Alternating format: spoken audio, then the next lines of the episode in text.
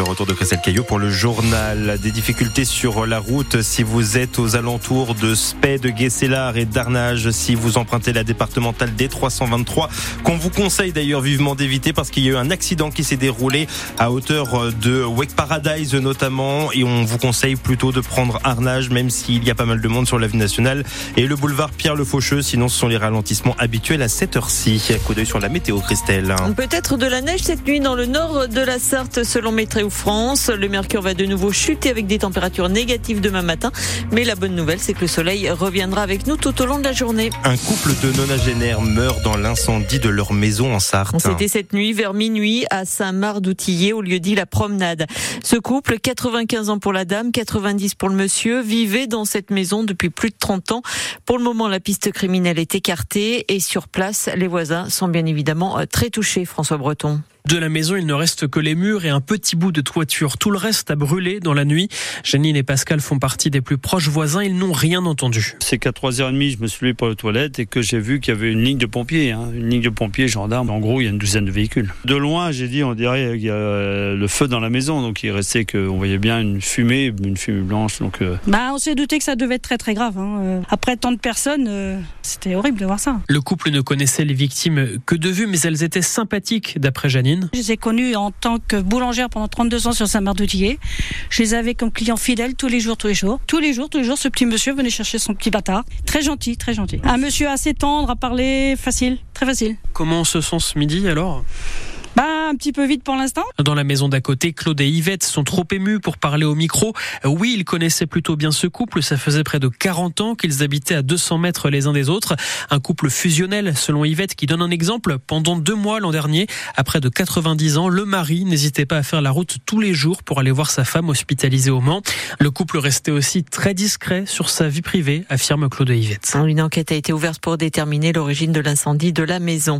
L'enquête sur l'accident qui a coûté la vie à une femme de 36 ans vendredi soir devant le magasin Action dans le quartier des Glonnières au Mans avance. Les deux hommes, un mineur et un majeur qui auraient dû oublier de serrer le frein à main du véhicule ont de nouveau été placés en garde à vue ce matin. Ils ont été déférés devant le parquet et ils sont poursuivis pour le mineur d'homicide involontaire, de conduite sans permis, de conduite sans assurance et pour le majeur de mise en danger délibérée de la vie d'autrui en laissant conduire un mineur sans permis, de complicité de conduite sans permis, de conduite sans assurance et de non-assistance à personne en danger. La qualification de délai de fuite n'a pas été retenue, nous dit le parquet ce soir. Ces hommes seront jugés en mars prochain pour le majeur devant le tribunal correctionnel du Mans et en mai pour le mineur devant le tribunal pour enfants. D'ici là, ils sont placés sous contrôle judiciaire. C'est un mineur de saison qui serait à l'origine de l'alerte à la bombe au lycée Raphaël Élysée à Sablé. Ce jeune homme est scolarisé dans l'établissement. Il a été interpellé et sera jugé le 31 mai prochain. En attendant, il est placé sous contrôle judiciaire et il doit respecter un couvre-feu entre 20h et 6h du matin. Prudence sur la route, un motard grièvement blessé en début d'après-midi à Pressigné. Seul en cause, il a été transporté à l'hôpital du Bayeul. Prudence également dans le secteur de Spé, vous l'avez dit euh, Maxime, il y a eu un accident sans gravité mais qui entraîne pas mal de bouchons dans ce secteur. L'actualité en France, c'est toujours la pluie, le verglas et par endroits la neige qui font la une ce soir dans notre pays. Une poudreuse qui est attendue ce soir en région parisienne. La préfecture de police invite même les franciliens à rentrer avant 19h ce soir.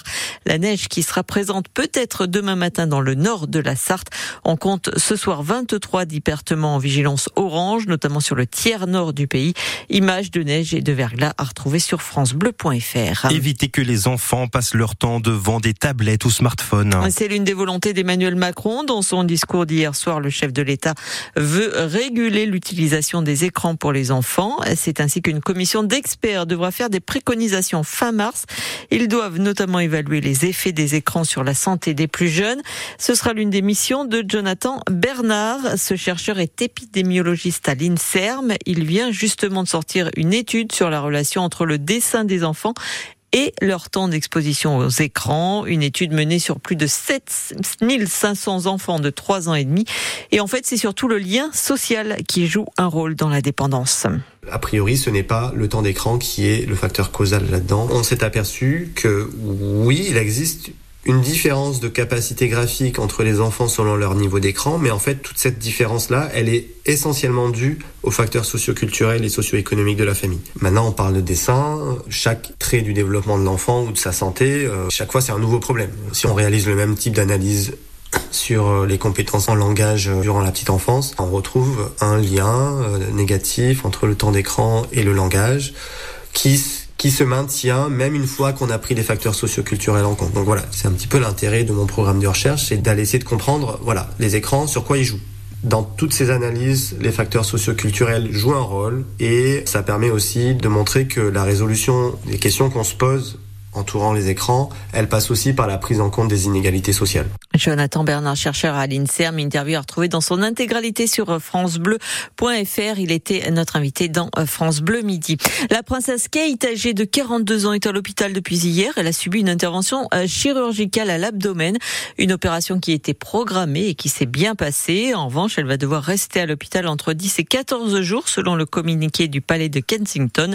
Elle ne devrait pas reprendre ses fonctions publiques avant fin mars. Et puis de son côté, on l'apprend également ce soir, le roi Charles III doit rentrer à l'hôpital. Lui, ce sera la semaine prochaine et ce sera pour une intervention de la prostate.